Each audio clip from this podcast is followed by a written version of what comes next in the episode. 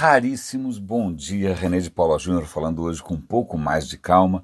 Ontem eu tive que sair correndo porque tinha um evento na Câmara Americana de Comércio, a Anshan, aqui em São Paulo. Eu acho que fazia muito tempo que eu não ia em nenhum evento lá, fiquei bastante impressionado, assim, executivos de altíssimo nível e tal. E eu achei que o tema fosse, o, o, o título era CXO, CXO, né, CXO, eu achei que o X fosse, fosse de experience e na verdade era sobre exponenciais, que é um tema que eu, eu hoje tenho, eu, eu, nem, nem, nem sei por onde eu começo essa história. Eu acho essa história muito mal contada, eu acho super enganosa, mas de qualquer maneira foi bom ter ido, inclusive porque dá pauta para a gente comentar hoje é uma coisa que me intriga: por que, que a gente engole bobagem tão fácil?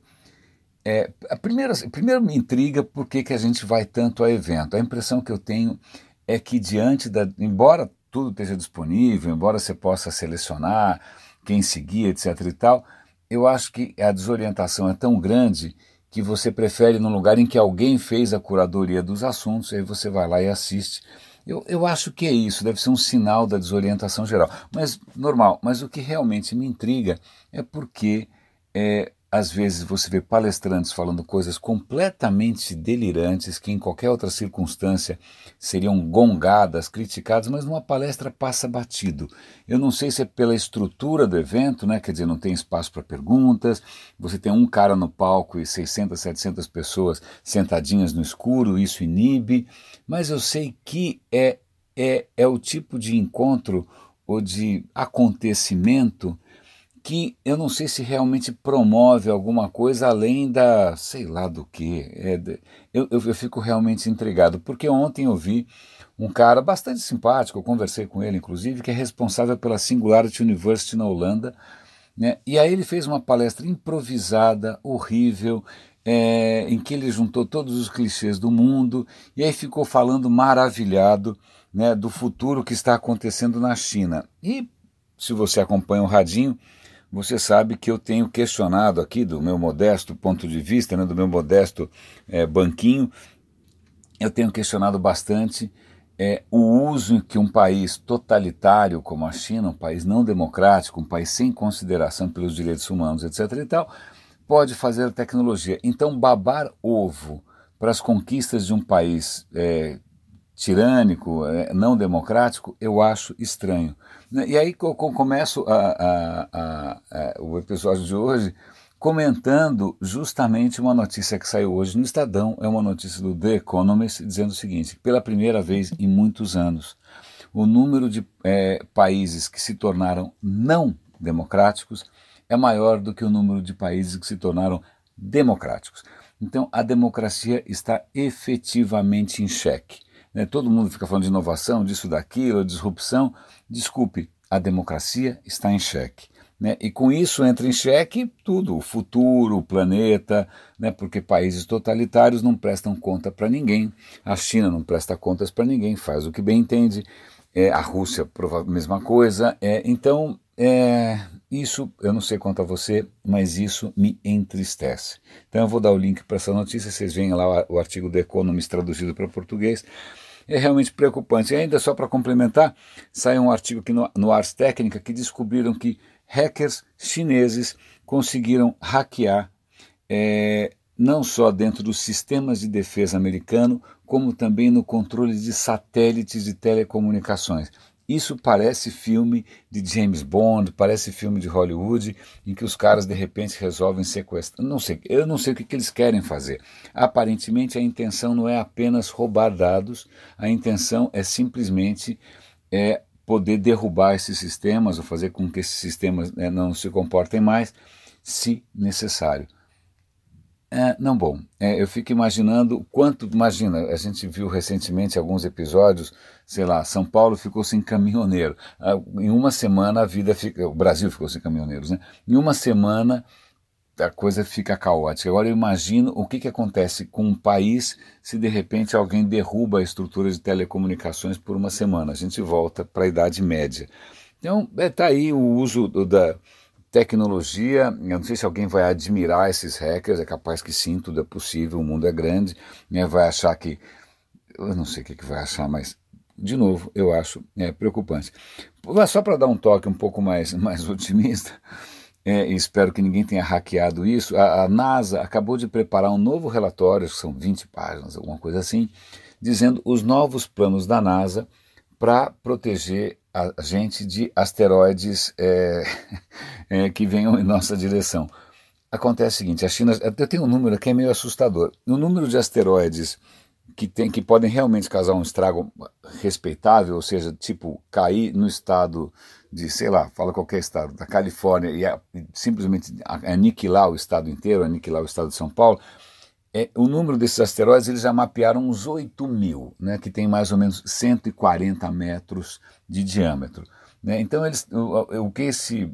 É, só para dar uma ideia, num outro episódio do Radinho, eu comentei sobre um asteroide que caiu, um meteoro que caiu em Tunguska, na Rússia, que devastou lá uma floresta inteira. Todo mundo achava que era coisa de alienígena, explosão nuclear. Não, foi um corpo celeste que caiu.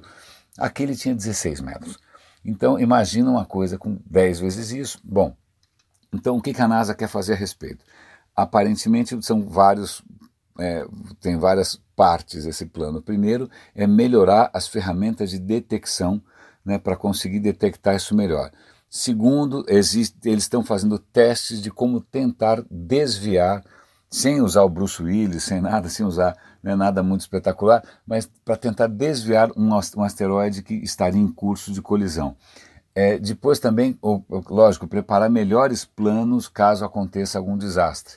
Então, bacana, é, o, que, o que é preocupante, claro, é que um desses planos é, da NASA para é, desviar asteroides, o Trump cancelou o plano. Eu não sei porquê, eu acho que na verdade o Trump já é um asteroide que atingiu a Terra, mas eu gosto bastante da NASA. É, se você é curioso pelo espaço, eu vou dar o link aqui nos comentários do, do desse post. Voltando para a palestra delirante ontem do cara da Singularity, meu Deus do céu, que falta de noção, é, o cara estava ali todo entusiasmado, dizendo que a solução para todos os problemas do mundo era é, a renda básica universal. Da onde vem essa história? Acontece que é, um dos riscos mais óbvios da tecnologia é a geração de desemprego, né? é a eliminação de empregos. É você tem um monte de gente desempregada sem ter como se sustentar porque os robôs né, é, assumiram o seu, seu trabalho. E tem outra questão também, é, esse, esse acho que é o risco mais óbvio, né? mas o que é engraçado, porque para mim, um dos efeitos é, ao longo dos últimos anos, né, é, dessa história toda de inovação, etc. E tal, é a concentração absolutamente brutal de renda. Você tem pouquíssimas empresas, pouquíssimas, tem um Google, um Facebook, a Amazon, que detém praticamente um monopólio na sua área, e você tem gente ali ganhando bilhões e bilhões de dólares, é uma concentração brutal de poder das empresas tal. Isso para mim sim é preocupante. Né? Então, ao invés dos caras questionarem essa concentração brutal de renda, que está desalojando pessoas, que está mudando a natureza das cidades, que está gentrificando, que é um termo para quando uma área urbana ela passa a ser valorizada demais por questões imobiliárias, etc. e, tal, e expulsando os moradores dali. Então, tem uma série de impactos dessa concentração brutal, que na verdade se sufoca a inovação. Aliás, isso vou até é, relacionado, eu vou, eu vou mencionar agora esse artigo, um número dizendo que as startups nos Estados Unidos estão diminuindo, a participação das startups está diminuindo. Talvez justamente porque as empresas monolíticas superpoderosas sufoquem a inovação e dificultem que startups realmente é, progridam e avançam. Né? Então, ao invés dos caras questionarem essa história, eles, eh, eu acho que para eliminar a culpa, e aqui é uma hipótese minha, né, para eliminar o sentimento de culpa, eles querem dar esmola para os outros. Não, fica aí com troco, vai vivendo, não enche meu saco, que eu quero ser bilionário. E estou sendo maldoso aqui. Mas, de qualquer maneira, existem, eu vou dar link aqui, é, experimentos de renda básica universal acontecendo em vários lugares do mundo. Eu já tinha mencionado tempos atrás um experimento na Finlândia, em que estavam, milhares de pessoas ali estariam recebendo é, uma renda mínima, só para ver o que acontece. Aparentemente, a Finlândia não vai prolongar esse experimento, esse, esse experimento acaba este ano, e eles vão primeiro analisar os resultados para depois ver se vale a pena investir nisso. Ou seja, pelo visto, a coisa não é tão óbvia assim. Né? É, é, nesse link que eu vou dar para vocês, é, eles mostram que há outros experimentos em andamento Né? Existe agora um experimento em Toronto, no Canadá, é, em que é, eles também estão dando renda mínima para quem está numa situação frágil. Existe um experimento em Barcelona. O que a gente vê é que esses experimentos são diferentes entre si. Então, por exemplo, é, acho que na Finlândia eles davam a grana e faça você o que quiser, é, e meio aleatoriamente. Se eu não me engano, no Canadá eles estão dando preferencialmente para pessoas que estão numa posição frágil, mas também se, sem demandar nenhuma contrapartida. Se eu não me engano, em Barcelona eles estão fazendo uma coisa parecida, mas eles forçam ou, ou, ou, condicionam o recebimento disso ao cara frequentar um curso, ao cara se renovar, etc. E tal. Eu me lembro quando eu fui para o Marrocos há muito tempo atrás, que o governo tinha lá um, um, um programa também desses de dar grana para as pessoas, mas eles, tinham, eles ficavam monitorando se o cara ele tinha que investir no negócio, ele tinha que comprar uma moto e virar motoboy. Esse dinheiro não era só para o cara gastar como quisesse, era para o cara empreender e melhorar de vida. Então existem experimentos por aí, eu vou dar o link. Eu não sou um adepto de, dessa visão messiânica que o dinheiro grátis para todo mundo é, ia resolver os problemas, uma das críticas que é feita nesse artigo que vocês podem ler aqui é que no Canadá é mais fácil fazer um experimento desses porque no Canadá a saúde é gratuita e é universal. A educação, em grande parte, é gratuita. Então, o Canadá por si só já tem uma rede de segurança bastante eficiente, o que não acontece em outros países. Estados Unidos não é assim, Brasil eu nem preciso comentar. Então, antes da gente achar que existe uma varinha de condão chamada renda básica universal, Lembremos-nos, o mundo é grande, o mundo é complexo. Pois bem, eu mencionei aqui, perdão, é, da história das startups, mencionei rapidamente, está legal. Deixa eu ver se tem mais alguma coisa para comentar aqui. Estou dando uma olhada. Comentei ontem da história do vício em jogo, né? É engraçado, o episódio de ontem teve pouquíssima audiência, eu não sei porquê. Os números flutuam de uma maneira estranhíssima. Eu acho, meus caros, que é, na, na, verdade até vou dar um link, é, isso é uma coisa bastante perturbadora. Né? Quando uma das críticas que se faz à Tesla, por exemplo, e eu faço, eu assino embaixo, é que a Tesla ela, tá, ela acha que ela está inovando, mas na verdade ela está prolongando um modelo que talvez seja questionável. Que modelo é esse do carro? Não importa se o carro é autônomo, se o carro é gasolina, se o carro é elétrico, o carro é um trambolho que cabe em cinco pessoas e vai só um maluco dirigindo, ninguém vai do lado nem nada. É, e por que não pensar em soluções de transporte público? Por que não pensar em cidades que você faça as coisas a pé e de metrô? Né? As cidades que eu gosto nos Estados Unidos, bota aí Nova York, São Francisco e tal, são cidades que a gente faz a pé. Eu, eu não tenho o menor interesse em morar num lugar que eu precise ficar indo de carro de lá para cá. Mesmo aqui no Brasil tem cidades que são assim, mesmo no interior de São Paulo tem cidades que você depende demais do carro. Né? Então eu acho que se a gente quisesse fazer realmente uma coisa inovadora, né? eu, eu sei, alguém vai falar daquele tubo de aspirador lá que o Elon Musk está propondo, mas eu acho que eu não vejo grande inovação nisso.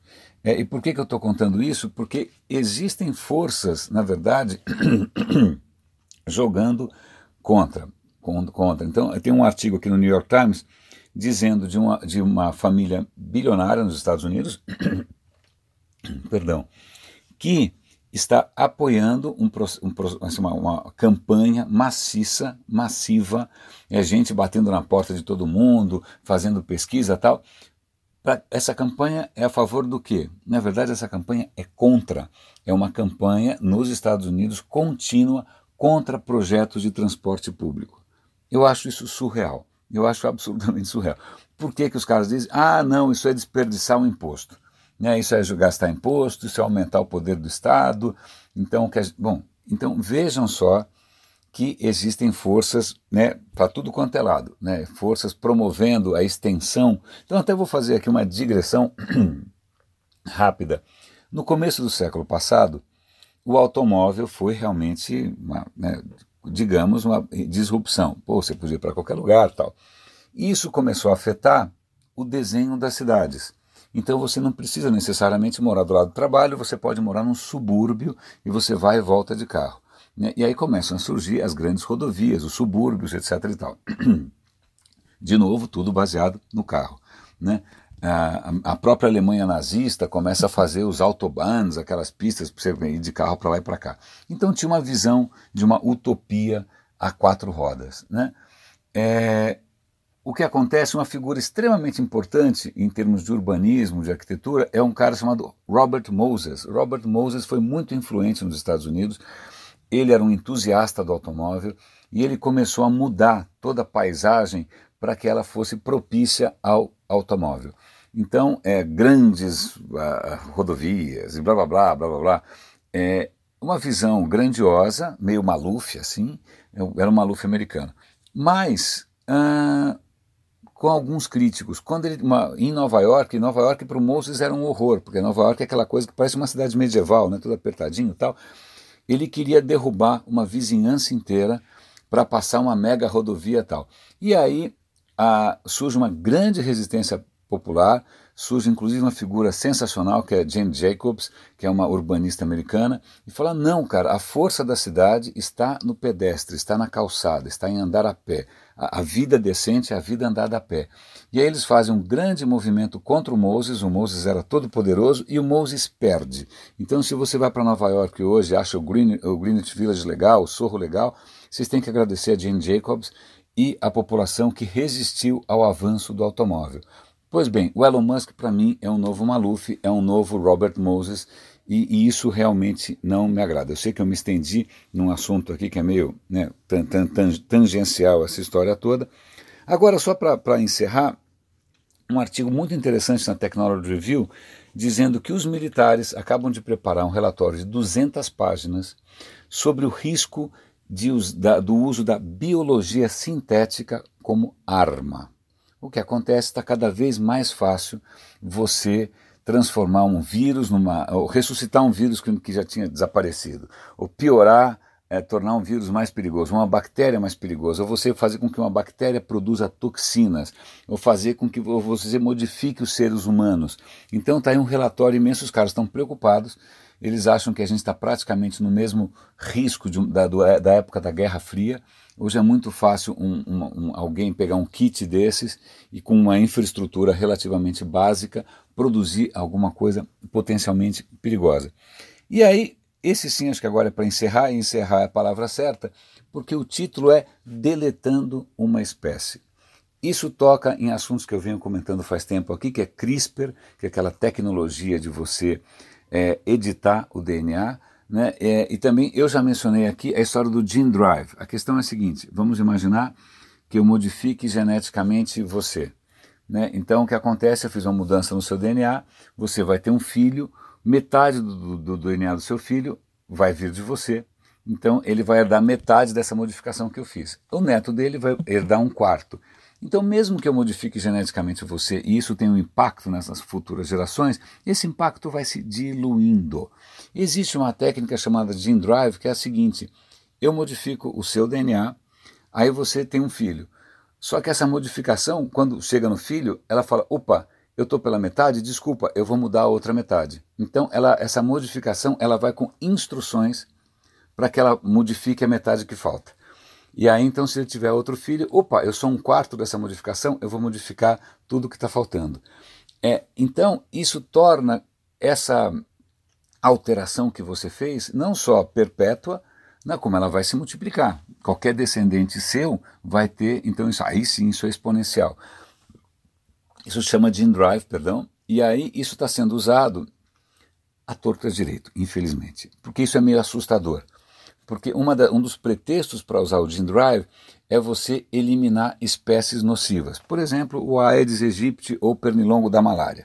Tá? Então você quer mudar lá, até a Fundação Gates, várias, várias pessoas estão considerando a extinção deliberada de uma espécie nociva.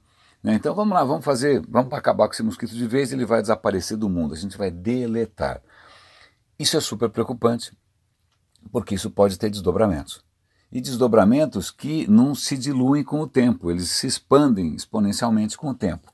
Né? E a questão é, isso está sendo feito à torta e direito porque as ferramentas foram democratizadas.